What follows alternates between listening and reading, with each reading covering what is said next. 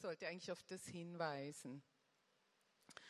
Und ja, mich hat das Thema auch angesprochen, weil ich gemerkt habe,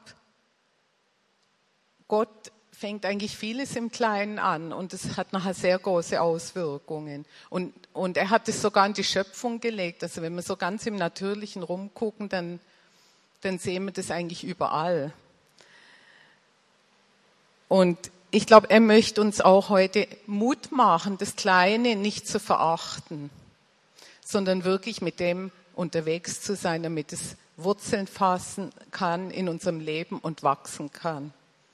Und dass wir uns nicht blenden lassen von dem, dass wir immer sofort vielleicht das Große wollen, das, was viel Aufmerksamkeit bekommt. Wir leben ja in so einer Zeit, ähm, da kann man sich gerade ein schickes Auto leasen, ohne dass man eigentlich Geld hat, das zu kaufen.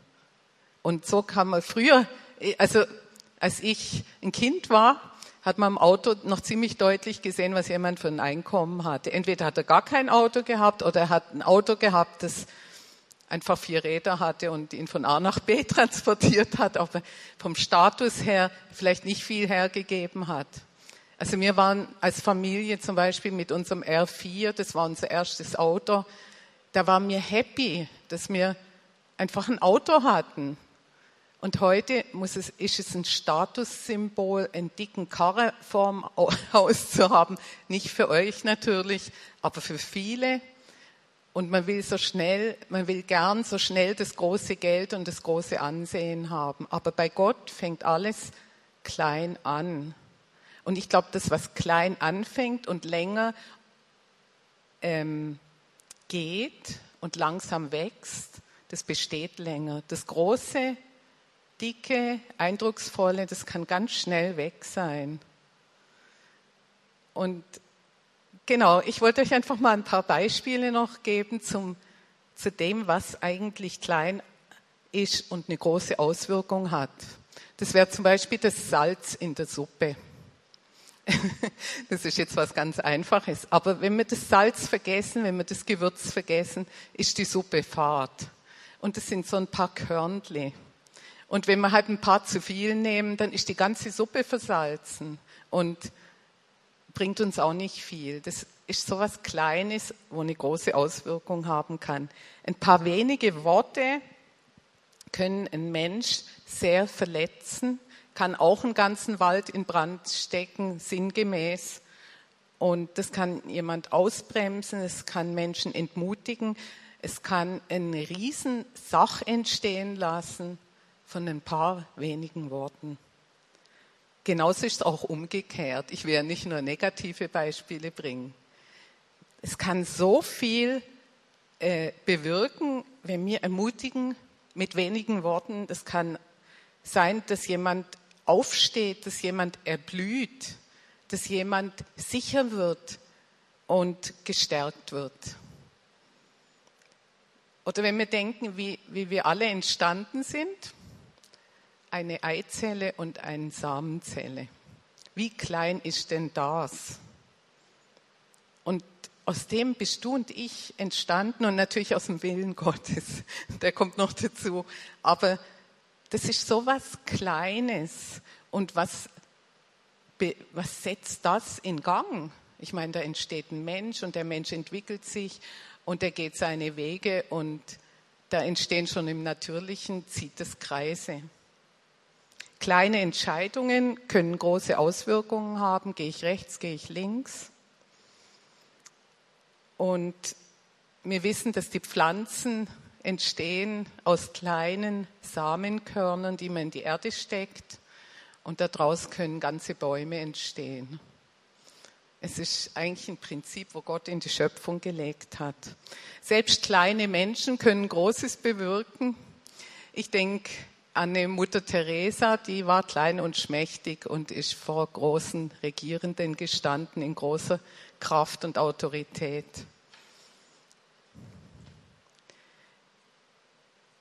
Und in der Bibel findet man natürlich auch Sachen. Abraham zum Beispiel zieht aus auf ein Wort hin, das Gott zu ihm geredet hat. Und was war das Kleine am Anfang? Das war ein bisschen also ein bisschen Glauben. Also wie viel kann ich nicht messen, aber es war immer der erste Schritt. Und der erste Schritt ist immer der Anfang, vielleicht manchmal auch von großen Glaubenswegen, die mir gehen. Es braucht immer einen ersten Schritt. Und der Abraham ist den gegangen mit seiner Familie. Der Josef ist treu gewesen, auch wenn ihn niemand gesehen hat, ob das im Gefängnis war, ob das bei der Frau von Potiphar war, äh, als Sklave. Er war treu im Kleinen und Gott hat ihn nachher über mehr gesetzt, über Großes gesetzt. Und er hat es im Glauben an seinen Gott gelebt. Ruth, ich mache gerade einen Streifzug durch die Bibel kurz. Die Ruth ist im Glauben mit ihrer Schwiegermutter losgezogen. Das war ein kleiner Schritt im Vertrauen, dass Gott eine Zukunft für sie hat. Und was hat Gott daraus gemacht? Er hat ihr so viel geschenkt sie war treu und schlussendlich ist sie auch in den Stammbaum von Jesus aufgenommen worden als Moabiterin, als Fremde. Und, und so weiter. Ich glaube, man könnte noch vieles aufzählen. Im Saharia 4, Vers 10 steht,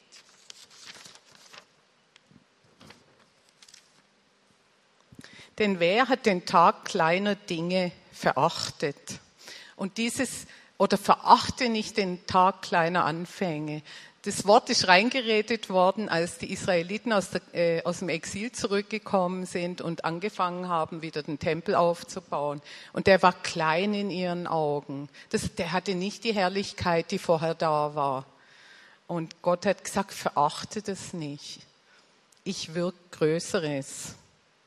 Und ich möchte heute mit euch, hat mir Gott zu dem Thema des Senfkorn aufs Herz gelegt. Also ich lese euch das zuerst mal vor, in Matthäus 17, Vers 21. Wenn euer Glaube auch nur so groß wäre wie ein Senfkorn, könntet ihr zu diesem Berg sagen, rücke dich von hier nach da und er würde sich bewegen. Nichts wäre euch unmöglich. Also ich habe euch jetzt mal hier noch so ein Senfkorn mit 20 sind da drin. Seht ihr sie? Nüt, gell? Man sieht nichts. Da sind 20 Senfkörner drin. Schwarze. Die sind so klein, also es nützt auch nichts, wenn ich sie jetzt rausnehme, weil ihr seht es ja sowieso nicht. Und die sind so klein. Ich finde es so ein ermutigendes Beispiel, dass wir gar nicht so viel Glauben brauchen eigentlich. Aber ich habe in der Vorbereitung auch gemerkt, dass mir da ein bisschen den Wind entgegenbläst. Und zwar, was willst du jetzt predigen? Haben wir schon mal einen Berg von A nach B versetzt? Einfach so dieser Zweifel, wo, wo in unserer Mitte auch äh, äh, Raum gefunden hat durch all das, was wir auch erlebt haben an Krankheiten und so weiter. Aber ich will trotzdem über das reden. Weil, was haben wir denn sonst? Außer unserem Glauben an, an unseren Gott. Wir haben ihn ja gerade besungen. Und ich glaube, Gott hat noch was vor. Er hat noch was vor mit uns. Und dann möchte ich noch gerade so was reinwerfen, so ein Gewicht reinwerfen, dass wir nicht nur das Negative sehen. Hier hat es nicht geklappt, da hat es nicht geklappt, die sind noch krank und da ist auch nichts passiert. Erstmal Glauben ist nicht nur der Glaube an Wunder, die spektakulär sind. Ich werde nachher noch drauf kommen. Das geht nicht nur um das. Und äh, also Gott wirkt ganz vieles Kleines, wo wirklich Sprengkraft hat in unserem Leben und durch unser Leben. Und mit dem möchte ich uns ermutigen. Und dann möchte ich mit dem Andrew Eckerberg kommen. Nicht, dass wir es plötzlich noch vergessen. Er ist hier in unserer Mitte äh, heute nicht da. Ich habe ihn auf jeden Fall noch nicht gesehen, aber er ist wieder fähig zu arbeiten. Er kann, glaube ich, wandern, wenn ich es richtig habe, im, im Kopf habe. Zumindest hat mir jetzt Franzi das mal erzählt. Er ist so wiederhergestellt worden durch all die Gebete, wo wir eingesetzt haben. Und die Gebete sind ja mit Glauben gekoppelt. Und nur, dass wir es nicht vergessen. Das ist auch so aus so einem Senfkorn ist das entstanden, dass wir ein Wunder in unserer Mitte haben. Und eben aus diesem Senfkorn kann nachher ein ganzer Senfbaum entstehen. Also zu diesem Senfbaum habe ich einfach das Bild gefunden. Ich berufe mich auf nichts, ich habe keine Ahnung von Senfbäumen. Es heißt einfach in Matthäus 13, Jesus benutzte noch ein anderes Gleichnis. Das Himmelreich ist wie ein Senfkorn, das auf ein Feld gesät wird. Es ist das kleinste von allen Samenkörnern, aber es wächst zur größten Pflanze heran und wird so groß wie ein Baum, so dass die Vögel in seinen Ästen Schutz finden. Ihr könnt mich darauf äh, behaften, vielleicht, ich weiß es nicht, aber es ist ein Gleichnis und ich möchte das Gleichnis ganz gern nehmen. Ich meine, Jesus hat das Gleichnis gebracht und er hat davon geredet, dass Vögel in seinen Ästen Schutz finden. Für mich ist das auch ein Bild für Lebensraum. Oder Gott lässt so ein, klein, so ein kleines äh, Senfkorn-Glauben in unser Herz fallen. Und wenn wir dem Beachtung schenken und wenn das Wurzeln schlagen kann und wachsen kann über manchmal längere Zeit, wird das, was bewirkendes Leben hervorbringt. Und für das lohnt sich zu gehen. Lassen wir uns sowas nicht wegnehmen durch irgendwelche Geschehnisse. Wir müssen natürlich mit negativen Ereignissen einfach mit Gott, mit ihm reden. Ja, unser Herz muss auch einen Weg gehen. Aber deswegen wird die Botschaft nicht ungültig. Unser Glaube hat Sprengkraft. Und da möchte ich ganz kurz noch was von mir erzählen. Ich bin mir ganz sicher, mein Leben wäre bedeutungslos ohne dieses Senfkorn. Ich tue jetzt halt immer das Ding hier nehmen. Ich würde euch so gern das Korn zeigen, aber es geht einfach nicht. Mein Leben wäre bedeutungslos, wenn dieses Senfkorn große Stück Glauben nicht in mich äh, hineingefallen wäre. Und ich weiß von euch allen, oder von vielen von euch. Ich, ich habe damals, ähm, als ich mich für Jesus entschieden habe, bin ich in einer ganz desolaten Situation gewesen. Also es war so eine Finsternis um mich herum. Ich bin richtig gebeutelt gewesen. Ich habe so wie eine dunkle Wolke über mir gehabt. Ich habe weder ein noch ausgewusst. Ich habe da so verschiedene Literatur gelesen, ich habe Bücher gelesen und da war ein Buch, wo äh, erzählt hat, was Gott für großartige Dinge tun kann. Und ich und hinten in Übergabegebeten, da bin ich in meine Küche gegangen und habe gedacht, so, jetzt machen wir den Test. Das war ein Test, nichts anderes. Ich habe das Gebet nachgesprochen und habe Gott getestet, ob es ihn wirklich gibt. Und in dem Moment ist so ein, kann man fast sagen, Senfkorngroßes Stück Freude in mein Herz gekommen. Und ich habe gewusst, das kommt nicht von mir. Ich habe wie gewusst, das kann ich gar nicht produzieren. Ich bin gerade so schräg drauf. Also ich schaffe das gar nicht. Und dann hat Gott es in mein Herz fallen lassen. Und aus dem Moment ist das entstanden, dass ich wusste, es gibt einen Gott. Und das stimmt mit der ganzen Geschichte mit Jesus. Ich weiß, ihr habt alle solche Stories, aber ich sage das einfach zur Ermutigung. Es sind manchmal so kleine Dinge. Da hat alles angefangen, dass ich wusste, mit Jesus, das ist was. Und dann konnte ich Schritt für Schritt mit ihm weitergehen. Ich kann jetzt dann nicht mein ganzes Lebenszeugnis erzählen, aber was hat er mich für Wege geführt im Glauben? Es geht ja dann weiter. Das, das kleine Körnchen muss ja wie, wie äh, Wurzeln machen und dann fängt es an zu wachsen und zu gedeihen. Und er hat mir, mich immer wieder Wege geführt, die waren nicht so ganz einfach. Von Versöhnung oder äh, ich traue dir das zu, äh, geh den Weg, geh aufs Wasser. Und wenn ich dann das Schlotteri hatte, hat er gesagt, fürchte dich nicht. Dann habe ich wieder meinen Glauben eingesetzt und so weiter, wie, wie das bei euch allen auch der Fall war. Und ich habe gemerkt, da fängt was an zu wachsen. Man muss ja den Weg dann auch gehen, den Gott einen zeigt. Und ein Beispiel wollte ich noch reinpflanzen. Ich weiß, da war ein Wort zum Beispiel, ähm, Ehre Vater und Mutter, auf das, du, auf das du lebst. Das ist eins von den zehn Geboten. Und das Wort hat mich immer und immer wieder begleitet, weil ich habe mich sehr abgesondert gehabt von meinen Eltern. Ich habe auch schon von meinem Vater erzählt, wie ich mich versöhnt habe mit ihm. Und mit meiner Mutter hat es auch immer wieder geknallt zwischendurch. Ich sage das einfach so ehrlich.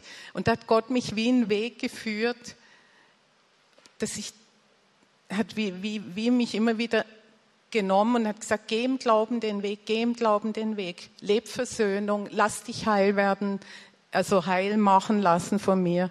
Und ich kann heute sagen, ich habe noch nie so ein gutes Verhältnis mit meiner Mutter gehabt, wie ich jetzt habe. Und das ist so gut. Das ist so gut. Lass mir diesen kleinen Samen vom Glauben, wenn Gott zu dir was redet, nicht einfach, schieb's nicht einfach auf die Seite, sondern geh den Weg, auch wenn es nicht gerade sofort alles in Ordnung ist. Ich glaube, da wird Frucht entstehen. Ja, da habe ich noch dazu Hebräer 11, Vers 1. Da redet, das redet ja das Kapitel auch über den Glauben. Und da heißt was ist nun also der Glaube? Es ist das Vertrauen darauf, dass das, was wir hoffen, sich erfüllen wird. Und die Überzeugung, dass das, was man nicht sieht, existiert. Und da möchte ich einfach mal noch so sagen, grundsätzlich sind es nicht nur einfach dieses Wort und jenes Wort und so. Wir fangen alle damit an, einer Person zu vertrauen. Wir fangen alle damit an, einer Person zu glauben, Jesus zu glauben. Und dann erst kommen die einzelnen Worte, die er zu uns redet. Ich glaube, es ist eine Beziehung, es ist ein Vertrauensverhältnis zu ihm, das unseren Glauben stärk, stärker werden lässt. Und das ist ein Überzeugtsein von Dingen, die man nicht sieht. Wir sehen ja Gott nicht. Also vielleicht hast du ihn schon gesehen. Ich habe ihn noch nicht wirklich so gesehen. Aber ich bin überzeugt, dass er existiert und ich bin auch überzeugt von seinem Wesen, dadurch, dass ich ihn halt auch schon viel erleben durfte oder auch von ihm gelesen habe, wie er sich verhält.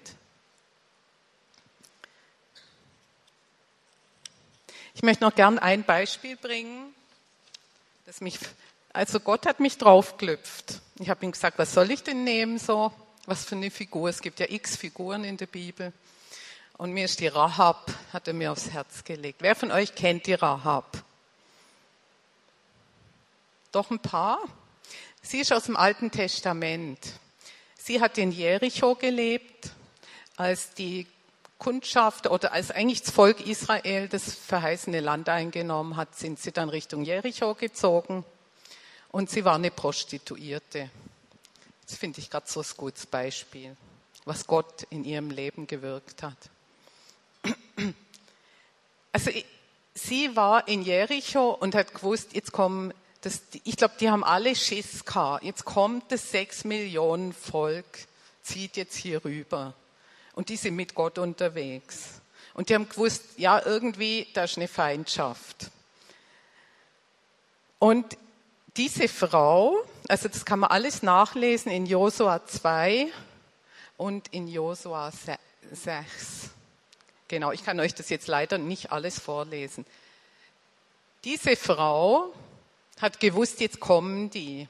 Alle haben Angst gehabt, haben die Riegel vorgeschoben und sie muss in ihrem Herzen wie eine Offenheit gehabt haben. Hey, das ist ein Volk, das ist mit Gott unterwegs.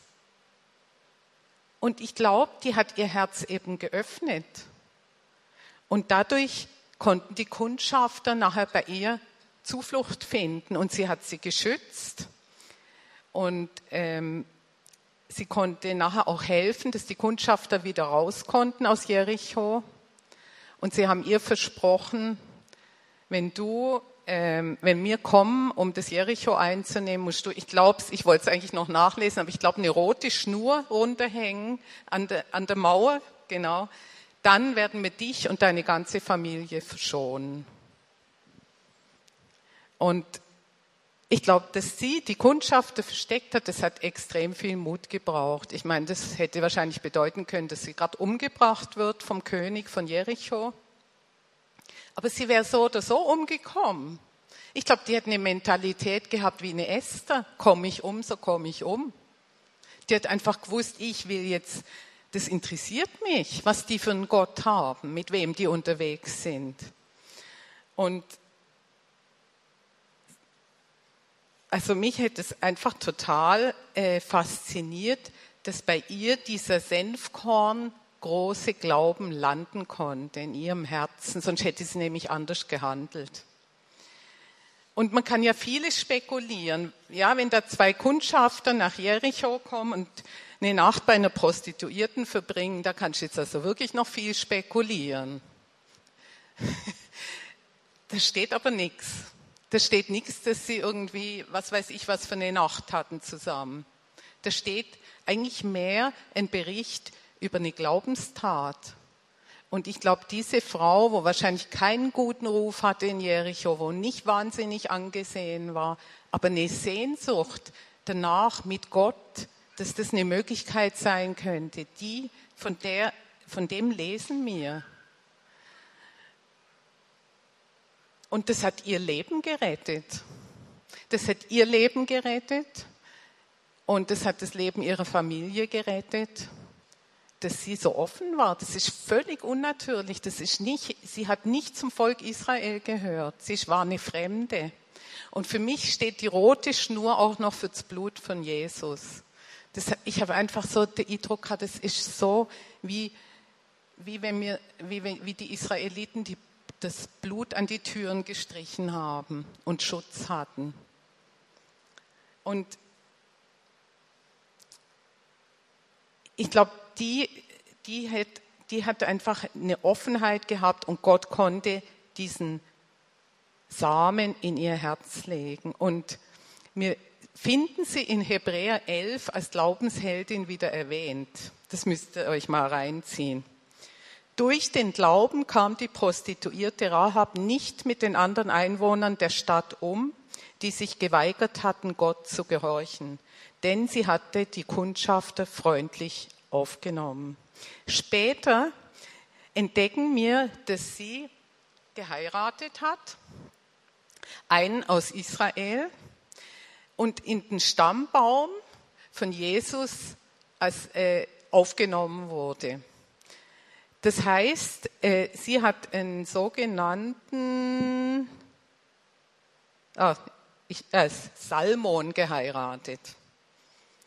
Ist es nicht verrückt? Eine Prostituierte von einem fremden Volk heiratet ins israelische Volk ein, wird in den Stammbaum von Jesus aufgenommen und in diesen Stammbäumen, ich schwitze einfach ein bisschen, gell? ihr dürft euch da nicht irritieren lassen. Und in diesen Stammbäumen ist normalerweise, werden nur die Männer aufgeführt. Aber es gibt drei Frauen, die werden aufgeführt. Das ist die Rahab als Sonderfall, die äh, Ruth als Sonderfall und die Bathseba als Sonderfall. Und die sind alle aufgeführt in der Ahnenreihe. Ist das nicht sensationell, was Gott durch diesen Glauben in der Rahab und durch die Rahab gewirkt hat? Ich finde das einfach gewaltig und ich glaube, wenn wir offen sind für diesen Senfsamen, dass Gott den in unser Herz legen kann, dann können auch wir Menschenleben retten. Also erstmal wird unser eigenes Leben gerettet. Wir können wirken, dass andere Menschen Schutz bekommen und Lebensraum und vieles mehr. Ich kann jetzt da gar nicht so drauf eingehen. Man könnte noch die Samariterin am Brunnen anfügen, die auch eben eine Samariterin war und ein ganzes Dorf evangelisiert hat nachdem sie Jesus begegnet ist. Auch jemand, wo völlig nicht angesehen war, wo völlig schräg in der Landschaft gestanden ist. Aber dieser Senfkorngroße Glaube hat in ihrem Herz landen können.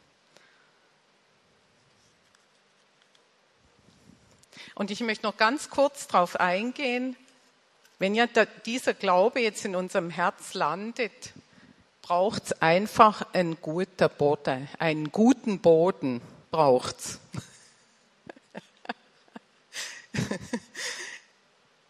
Weil sonst, wenn auf steinigem, also ihr kennt ja das Gleichnis aus Lukas 8 steht es, glaube ich, wenn ich es recht im Kopf habe, wie der Seemann ausgegangen ist und den Boden mit Saat besät hat. Und dann gibt es den steinigen Boden, dann gibt es den dornigen Boden, wo Sorgen, Ängste und Wohlstand einfach diesen Samen erstickt haben. Es gibt diesen Boden, wo die Saat gerade aufgeht, aber wenn Schwierigkeiten kommen, äh, hat er keine Wurzel in sich weil der Boden zu wenig tief geht und zu wenig aufgelockert ist. Und dann gibt es diesen fruchtbaren Boden, der 30, 60 oder 100-fach Frucht bringt. Und ich möchte uns das einfach ins Herz legen. Schau mir, dass unser Herz nicht verhärtet und verkrustet ist durch die Ereignisse, durch die wir gehen, durch irgendwelche Sorgen und Ängste, wir können das nicht selber machen, aber wir können mit Gott durch Prozesse durchgehen und ihn unseren Herz immer wieder äh, hinhalten. Im Sprüche 4, Vers 23 heißt vor allem aber behüte dein Herz, denn dein Herz beeinflusst dein ganzes Leben. Und das möchte ich uns einfach ans Herz legen. Und das andere ist noch, ich glaube, echter Glaube wird immer eine Handlung hervorbringen. Und zwar nicht umgekehrt, sondern eben gerade der Weg um. Zuerst wird unser Herz berührt und dann entsteht eine Handlung und nicht wir machen möglichst viel und zeigen allen, wie toll das wir sind. Und ich glaube, wir machen es manchmal andersrum. Es geht nicht um die Masse. Es geht um die Qualität von unserer Handlung. Und die Dinge, die wir im Glauben machen, die haben einfach eine ganz andere Kraft wie die, die wir machen, weil Menschen das von uns wollen. Das ist zum Beispiel auch hier so. Wir können Gottesdienst feiern und Lieder singen, einfach weil man Lieder singt. Es gibt Leute, die sagen, ich kann mit dem nichts anfangen. Ihr singt da und singt und singt. Aber es gibt auch, also ich meine es nicht böse, das, aber du kannst im Glauben singen, du kannst im Glauben anbeten. Das ist eine ganz andere Qualität als Lieder singen. Und, und so ist es auch mit all diesen Dingen, die Gott uns aufs Herz legt, wo wir Dinge tun können, wo wir zum Beispiel für jemand beten oder einen Liebesdienst tun oder einen Weg von der Versöhnung gehen oder wo mir jemandem helfen, dass er Versorgung erlebt oder ganz praktische Hilfe, das hat eine andere Qualität, wenn wir das im Glauben machen. Das, das hat eine Sprengkraft in sich. Und ich habe gerade neulich so eine Sendung gesehen, so einen ganz kurzen Part im Ahrtal in Deutschland ist ja diese Überschwemmung gewesen. Und da sind ja ganz viele Leute hin und haben geholfen. Und das war jetzt gerade vor einem Jahr. Und da hat einer, ist interviewt worden und hat gesagt, uns sagen die Leute, wir sind so froh um alle, wo gekommen sind und wo noch kommen und uns helfen, aber ihr bringt was Besonderes mit zu Christ, zu den Christen, wo da gekommen sind. Ihr bringt noch was anderes mit. Und um die sind sie noch ganz besonders froh gewesen. Und das meine ich mit der Sprengkraft. Das muss nicht gerade in der Zeitung kommen. Aber das hat was, wo weiter wachsen wird. Und das ist dieser Glaube, wenn wir Dinge im Glauben tun. Und da möchte ich noch gerade die Bibelstelle anfügen ähm, aus dem Jakobusbrief. Da heißt Jakobus 2, Vers 17, es reicht nicht, nur Glauben zu haben. Ein Glaube, der nicht gute Taten führt, ist kein Glaube. Er ist tot und wertlos. So ist auch der Glaube, wenn er nicht Werke hat, tot in sich selber. Das ist noch krasse Aussage, eigentlich, die der Jakobus da gebracht hat. Aber zuerst glauben wir an eine Person, wir werden berührt, er legt was in unser Herz und so aus dem folgen nachher unsere Taten. Und das hat Qualität. Und zudem möchte ich uns einfach ermutigen. Ich glaube, die Band kann schon mal nach vorne kommen.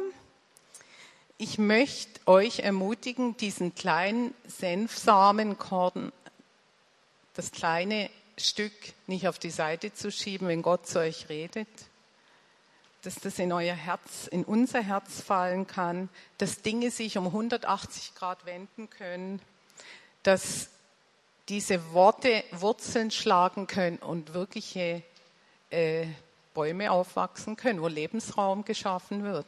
Auch wenn wir jetzt vielleicht noch nicht die großen Wunder sehen, wir werden sie sehen, ich glaube es. Bleiben wir dran. Mit dem möchte ich uns einfach segnen. Und es fängt immer mit der Beziehung zu einer Person an. Es ist nicht eine abstrakte Übung wo wir dieses Wort nehmen und jenes Wort und vergessen, wer diese Worte eigentlich zu uns gesagt hat. Ich meine, das ist ja auch im Natürlichen so, wenn ich äh, mit der Gisella Kontakt hatte, weiß ich doch, wie sie, ich lerne sie immer besser kennen und wenn sie zu mir redet, dann fange ich an, ihr zu vertrauen, aber als Person. Ich nehme nicht einfach ihre Worte und schmeiß um mich. Ich will ihr immer wieder begegnen. Und so ist es nachher mit unserem Glaubensleben ja auch. Und vielleicht werden wir manchmal äh, ausgelacht und verspottet, aber wir haben den längeren Atem und wir haben die größere Kraft, vielleicht manchmal sogar mehr wie eine zerstörerische Atombombe oder weiß ich nicht was. Schlussendlich tut es alles durch, äh, wie sagt man da, durchwachsen oder durchziehen, genau. Ja, mit dem möchte ich uns segnen. Amen.